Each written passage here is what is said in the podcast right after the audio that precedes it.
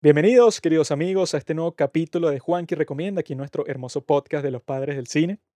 El día de hoy quiero conversar con ustedes sobre cómo adaptar un libro al cine. Siempre va a ser un proceso bastante controversial porque de un lado vas a tener a los fanáticos del libro que están deseando que la adaptación sea lo más literal posible. Yo incluso conozco gente que piensa que si un cineasta quita, así sea el momento más irrelevante de la vida del personaje, entonces la adaptación es una porquería, ¿no? Porque no te está transmitiendo el perfil psicológico completo de la persona que estás viendo en pantalla. Eso obviamente no es posible porque uno se puede leer un libro en 20 horas, en 30 horas, pero una película máximo puede durar 3 horas, ¿no? Entonces ya surge un conflicto entre los fanáticos del libro y los fanáticos de la persona que está adaptando el libro al cine, que solo quieren ver una producción cinematográfica de calidad y no les importa mucho el origen de la historia, ¿no?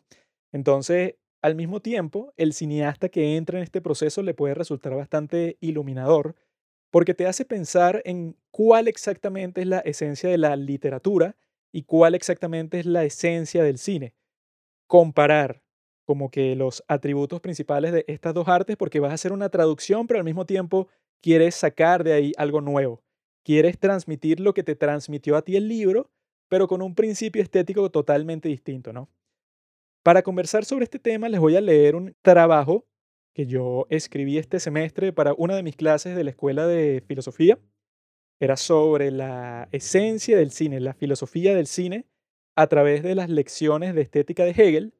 Obviamente cuando Hegel estaba vivo no existía el cine, pero él tiene un gran análisis de todas las artes, de la esencia de cada una, de qué es lo que las hace artes, de dónde viene la belleza, de todos estos debates, ¿no? Que son súper interesantes y súper profundos.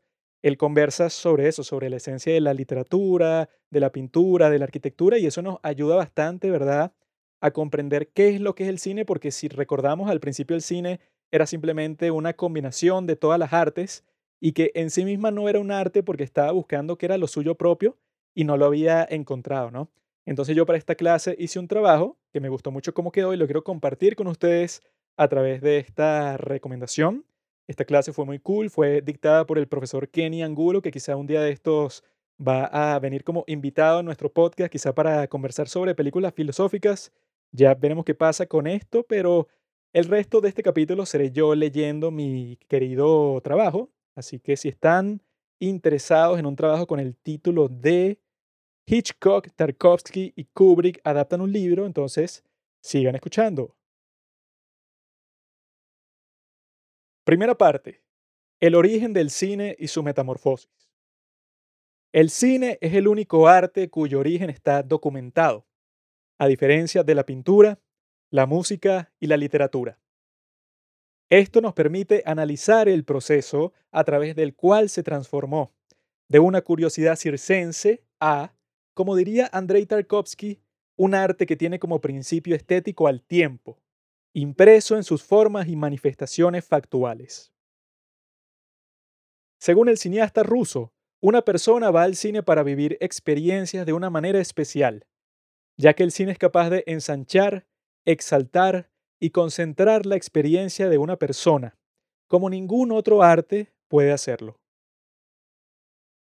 Al principio, cuando el francés Louis Le Prince desarrolló la primera cámara cinematográfica, nació el mecanismo que hacía posible capturar una impresión del tiempo y reproducirla cuantas veces uno quisiera.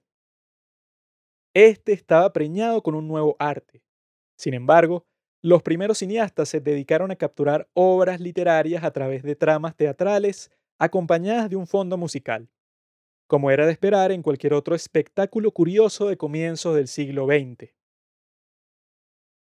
En ese momento lo que existía era un método para grabar obras teatrales decorado con elementos propios de otras artes, con el único objetivo de que el público fuera lo más numeroso posible. Al mismo tiempo que ocurría aquello, artistas visionarios ponían la cámara donde nunca se había ubicado antes.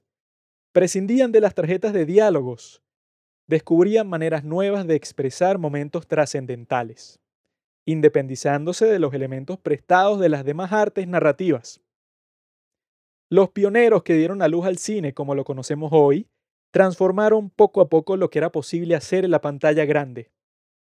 D. W. Griffith, ignorando las convenciones teatrales, moviendo su cámara con libertad y luego, inspirado, según Alfred Hitchcock, por J. A. Smith y Edwin S. Porter, desarrollando diversas técnicas para ensamblar planos individuales, convertirlos en secuencias y, así, construir el ritmo de una película. Más tarde, Sergei Eisenstein concebiría sus propias teorías acerca del montaje, influenciando profundamente a las posteriores generaciones de cineastas. La película que se convertiría en la representante de esta metamorfosis sería Citizen Kane, estrenada en 1941, recibió reacciones mixtas por los críticos de la época, sin embargo, con el pasar del tiempo, llegó a ser reconocida como la primera película que combinó las innovadoras técnicas cinematográficas ideadas por los grandes pioneros, un guion de carácter fílmico, que le da prioridad a las experiencias que desarrollaron el perfil psicológico de los personajes, sobre extensos diálogos teatrales, junto con las virtudes del cine sonoro, dando a luz a una obra maestra que convertiría a Orson Welles en una superestrella mundial. Desde nuestra perspectiva, Contamos con más de 100 años de experimentos cinematográficos, lo cual constituye una ventaja invaluable para definir efectivamente la naturaleza del cine. Los artistas que realizaron esos ejercicios eran guiados por su intuición, sin darse cuenta que, a través de sus acciones, construían los cánones del arte más juvenil.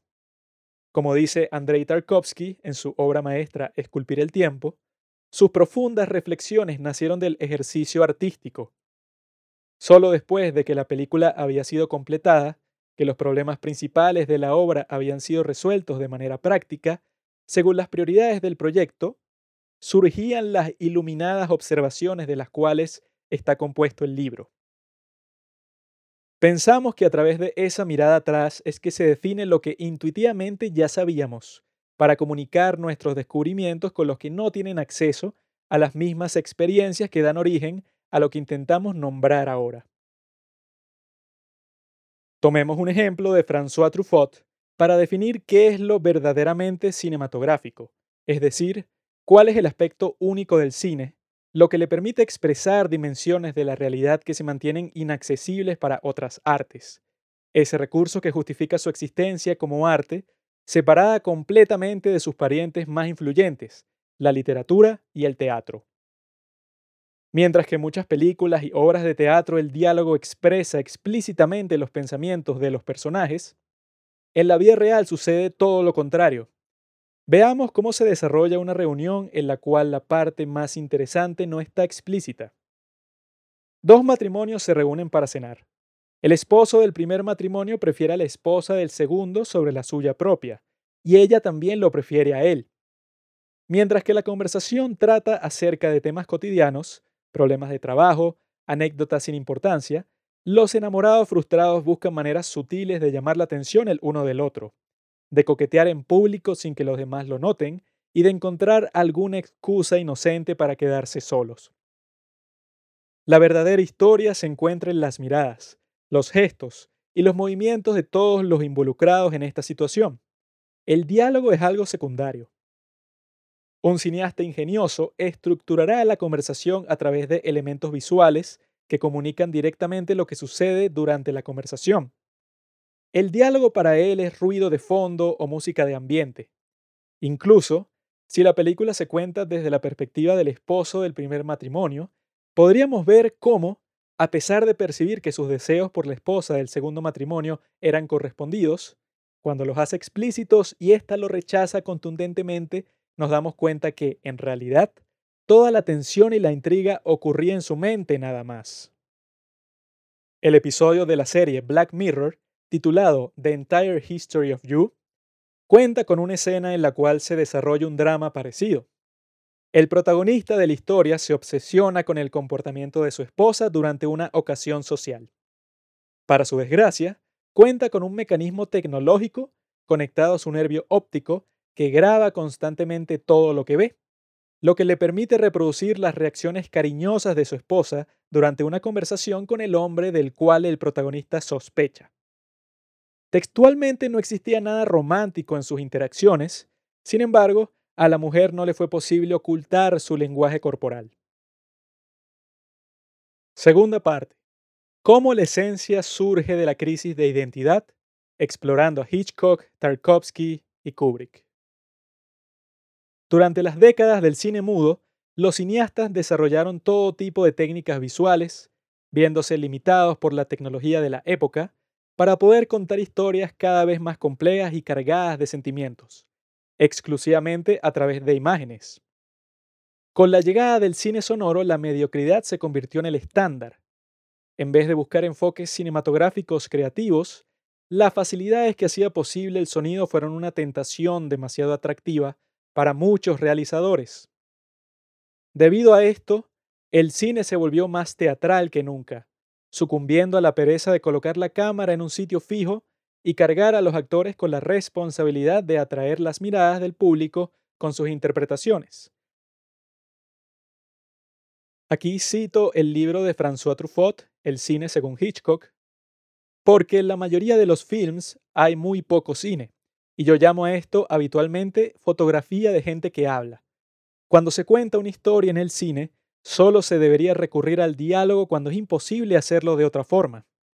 Yo me esfuerzo siempre en buscar primero la manera cinematográfica de contar una historia por la sucesión de los planos y de los fragmentos de película entre sí. Cierro la cita. Así, la esencia del cine se pierde, se confunde entre un espectáculo escandaloso. En ese frenesí surge la oportunidad de adaptar al cine todas las obras literarias de la historia con la esperanza de ganar mucho dinero, en gran parte por el reconocimiento que ya éstas ostentan. Al mismo tiempo, muchos cineastas excelentes decidieron llevar al cine diversas historias literarias. Es en ese proceso de adaptación en el que explícitamente se tiene que reflexionar acerca de las características particulares de las distintas formas de arte que podemos encontrar las ideas más profundas y concretas acerca de qué constituye la naturaleza del cine y cómo se puede nutrir de otras artes sin limitarse a la mera copia o al hurto de sus elementos. Para analizar esto contamos con las perspectivas de tres leyendas del cine, Alfred Hitchcock, Andrei Tarkovsky y Stanley Kubrick. Los tres son nombres instantáneamente reconocibles por cualquier cinéfilo, y todos ellos realizaron múltiples adaptaciones literarias, dotando a las cintas resultantes con su propia esencia y grandeza artística. A través de sus reflexiones sobre tal proceso, podremos consolidar nuestras ideas sobre qué es lo verdaderamente cinematográfico y cómo se diferencia de los atributos de las demás artes que han nutrido al cine desde su nacimiento. Alfred Hitchcock consideraba el libro que adaptaba solamente como la primera chispa creativa que inspiraba su trabajo. Leía la novela en cuestión una sola vez, olvidando poco a poco los detalles para solo quedarse con la idea de base, sobre la cual construye su película. Para asegurar la independencia de sus obras, adaptaba solamente libros sencillos hasta banales, ya que eran aptos para exprimir sus simples historias cinematográficamente. No le interesaba adaptar una obra maestra como Crimen y Castigo, porque se trata de una obra completa, una maravilla literaria que no le falta ni le sobra nada, Adaptarla a la pantalla grande sería un proceso vanidoso. A menos que se grabara una épica de 6 o 10 horas de duración, aún así no habría una razón honesta para llevar a cabo algo redundante. El atributo que más destaca del estilo cinematográfico de Alfred Hitchcock proviene de su forma de entender el cine en comparación con las demás artes. Para el inglés, el ritmo de una película debe ser rápido y sin descansos reflexivos. No hay tiempo para un teatral monólogo introspectivo o para una reflexión sobre los peculiares intereses de un personaje secundario. Todas las escenas deben servir directamente a la idea principal y la velocidad con la que se siguen los bits de la historia debe ir en creciendo hasta alcanzar la cúspide de la emoción. Así es que se logra darle prioridad al valor de entretenimiento de sus películas y, al mismo tiempo, mantener intacto su prestigio artístico lo que lo hace un verdadero autor. Su necesidad por darle prioridad al entretenimiento no proviene de una raíz comercial, sino de su manera particular de entender la esencia del cine. Así fue que, habiendo adaptado decenas de obras literarias al cine, nunca dejó de molestar a los autores cuyos libros adquiría, ya que solía desechar gran parte de las novelas para reemplazarlas por situaciones más emocionantes, como apasionantes historias de amor o persecuciones peligrosas. Siempre le daba prioridad al que consideraba el ritmo cinematográfico perfecto, por lo que inventaba nuevos personajes, combinaba varios en uno solo, y hasta ponía de cabeza el mismísimo concepto de la novela que adaptaba hasta el punto de que el resultado final sería irreconocible para un fanático de la historia original. Para Andrei Tarkovsky existe una clara separación entre la narrativa de una obra literaria, es decir, el desarrollo de la situación en que se encuentran los personajes, lo que sucede, y el estilo estético de la prosa del escritor. Al adaptar una novela solo le interesan los eventos en ella y las imágenes que estos despiertan en su imaginación. Le parece absurdo intentar imitar el estilo estético, traduciendo las palabras a imágenes. Prefiere conservar solamente la inspiración que le otorgó el libro para poder concentrarse en la realización fílmica. Desde el principio se deshace de cualquier compromiso o atadura con la historia original, lo cual es necesario para garantizar la independencia estética de su obra. En el caso de la infancia de Iván, Tarkovsky quedó fascinado con la cruda realidad que Vladimir Bogomolov relata en su obra Iván, ya que el autor tenía solo 15 años cuando la Unión Soviética fue invadida por la Alemania nazi y al poco tiempo se alistó en el ejército, su trabajo cuenta con una poderosa honestidad. El héroe de la historia muere en batalla. No hay recompensa, redención o consuelo para él. Su existencia solo termina de repente. Siendo una historia sobre la guerra, no se concentra en grandes batallas o importantes operaciones militares, sino en los momentos tensos que rodean tales sucesos. Esto ofrecía una oportunidad para recrear la verdadera atmósfera bélica, una hipertensa concentración nerviosa. El escritor soviético parece no interesarse mucho por la excelencia estética de su prosa, sino que le da prioridad a detallar sinceramente las características de la vida militar, como tratando de convencer al lector que se trata de un relato real. Dada esta austeridad en el uso de recursos literarios, Andrei Tarkovsky concluyó que el potencial cinematográfico de Iván era enorme le presentaba una oportunidad para proveerle una intensidad estética sentimental que transformara la idea de la historia en una verdad respaldada por la vida. En el caso de Solaris, Tarkovsky entró en un conflicto con el escritor del libro, Stanislaw Lem, cuando le informó de los numerosos cambios que planeaba hacerle a la historia original. Andrei quedó fascinado por los conflictos morales implicados por un océano extraterrestre dotado de conciencia y poderes sobrenaturales. Estaba más interesado por explorar los posibles dilemas filosóficos del futuro causados por nuevas tecnologías que limitarse a lidiar con los conceptos meramente de ciencia ficción en la obra del autor.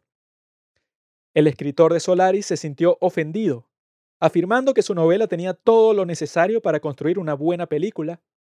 Cuando uno de los asistentes a la reunión entre ambos artistas le sugirió a Lem que viera una película del cineasta para que pudiera comprender mejor la naturaleza de sus propuestas, el escritor respondió famosamente, no tengo tiempo para eso. Diez años después, el autor de Solaris dio una entrevista en la cual explicó por qué pensaba que Tarkovsky no había hecho una película sobre Solaris. Aquí cito una entrevista que le hicieron a ese autor. Cito. After all, In the film, this foul Kelvin drives Harry to suicide and is then tormented by remorse, which is strengthened further by her sudden reappearance, as well as the strange and incomprehensible circumstances that accompany it. The phenomenon of her subsequent appearances was, for me, the embodiment of a concept which could be derived almost from Kant himself.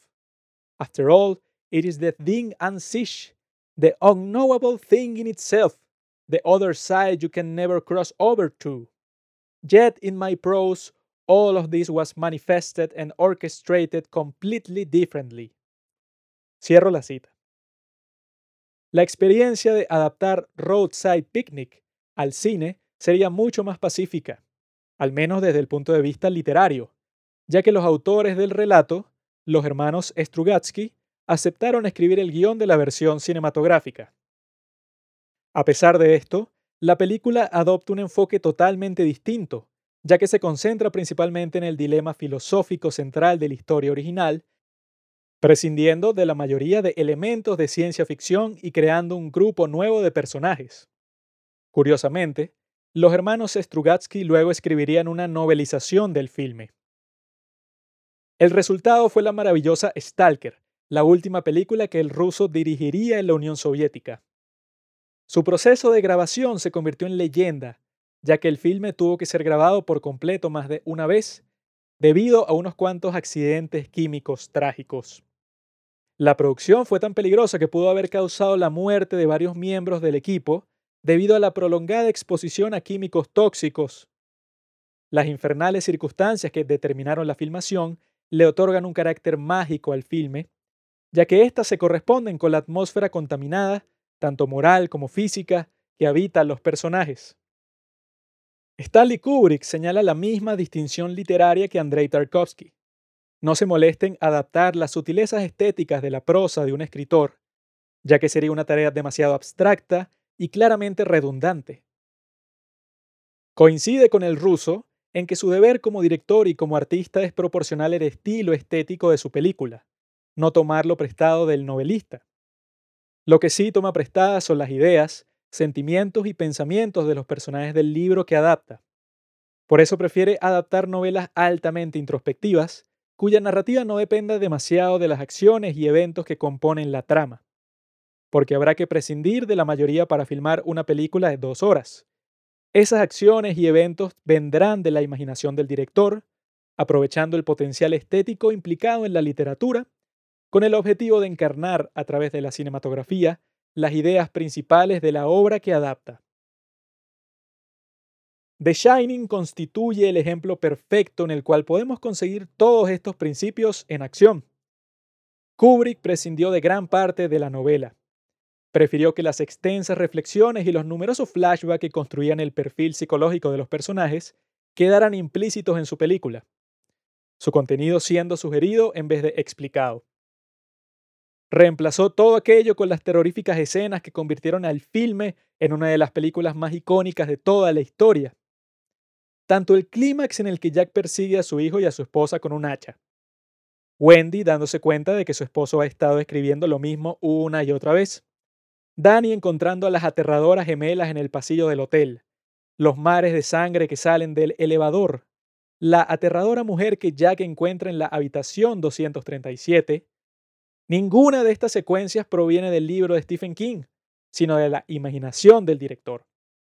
Agreguemos a esto el elemento que ensalza estas escenas y es la principal responsable por la terrorífica atmósfera de The Shining, su aterradora banda sonora. Y no podemos olvidarnos del factor central a través del cual Kubrick aventajaba cualquier excelencia creativa que pudo haber escrito King.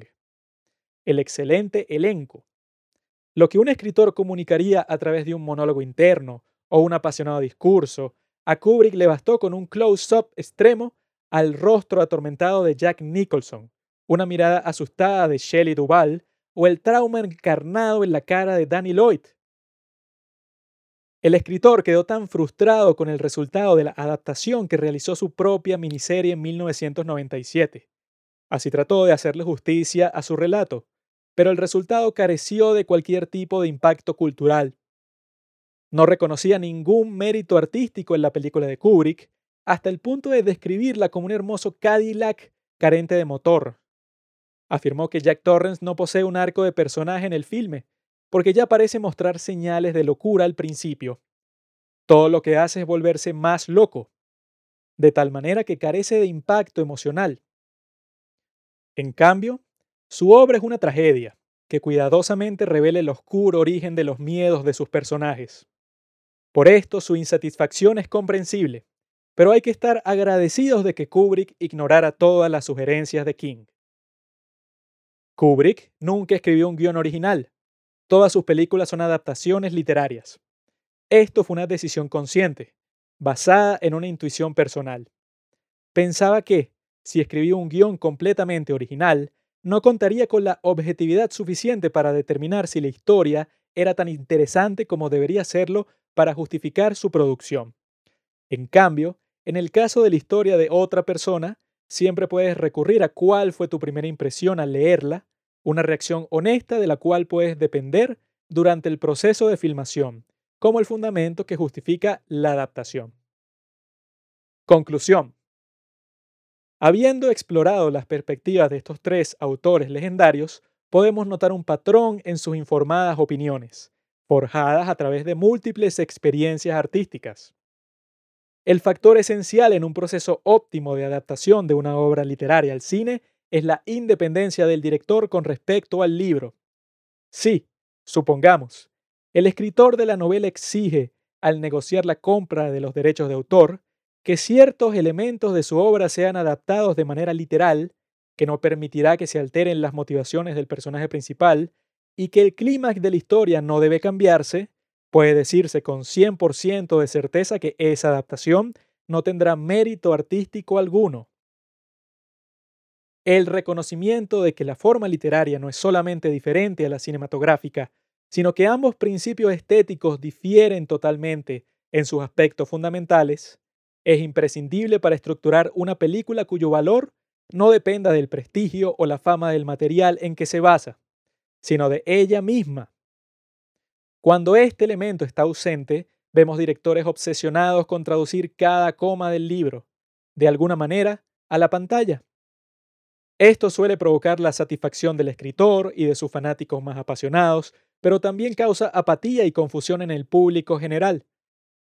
Se siente como si se le diera prioridad a la satisfacción superficial que puede generar una referencia al material original, para los que ya sean familiares con él, sobre las verdaderas necesidades estéticas del filme.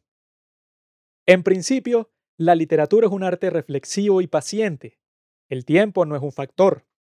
Nadie exige poder leer un libro en dos horas, sino que, si es de tu agrado, mientras más páginas tenga, mejor.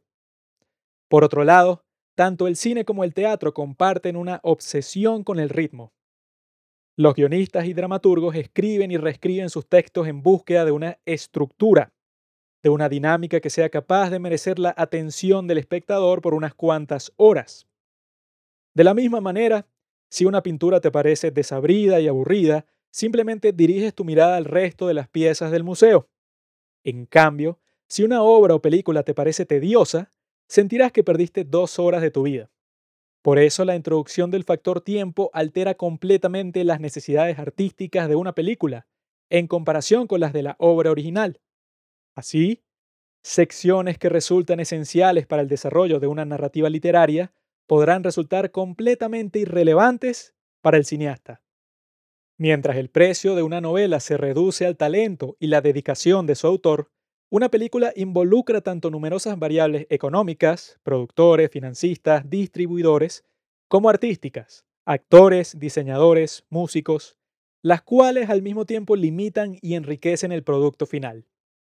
Ignorar toda esa riqueza y complejidad añadida, con el objetivo de forzar situaciones literarias, letra por letra, dentro de tu película, no hará más que perder el tiempo de los realizadores y espectadores por igual porque de esa manera se ignora el verdadero propósito de la adaptación, concebir una nueva obra de arte a partir de unas premisas que ya fueron desarrolladas literariamente, mas no cinematográficamente. Hitchcock, Tarkovsky y Kubrick construyeron su carrera a partir de este complejo proceso, entrando en conflicto con escritores, enojando a millones de fanáticos pero manteniendo firmes sus principios artísticos. Como resultado, estructuraron obras maestras cuya grandeza artística se estudia hasta el día de hoy, mientras que todas las adaptaciones literales, realizadas por sujetos cuyos nombres todos han olvidado, llenan las pantallas cada año, desapareciendo de la cultura al momento que los créditos comienzan a aparecer. No cabe duda de que se seguirán realizando adaptaciones mediocres por mucho tiempo. Simplifican el proceso creativo, son una inversión más segura y le dan prioridad a la satisfacción del espectador fanático.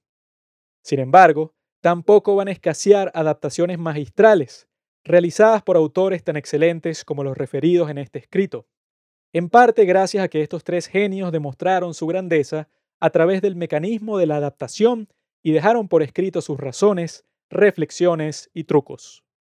Una tradición que, mientras se siga celebrando, asegurará el suministro siempre creciente de películas apasionantes. Este fue el episodio de Juan que Recomienda. Espero que les hayan gustado estas reflexiones que hice para mi trabajo. No sé si les gusta ese estilo de que uno esté leyendo, o sea, que la entonación y todo es distinto a como cuando estás improvisando, como en este momento. No sé qué prefieren. Normalmente la gente prefiere que uno hable desde el corazón en vez de que esté escrito, pero como esto, desde mi perspectiva, quedó bien, creo que quedó como un buen resumen y con buenas referencias con esos tres genios legendarios del cine. Quería compartirlo con ustedes, mis queridos amigos de los padres del cine. Espero que les haya gustado y nos veremos en dos semanas para seguir con estas reflexiones sobre el cine y como el cine es igual a la vida, engloba todo. Gracias por escuchar Los Padres del Cine. Síguenos en Instagram para enterarte de los nuevos capítulos que iremos publicando. Si nos escuchas por Spotify o por Apple Podcast y piensas que este podcast vale 5 estrellas, califícanos. Si no piensas eso, mejor escríbelo en tu diario.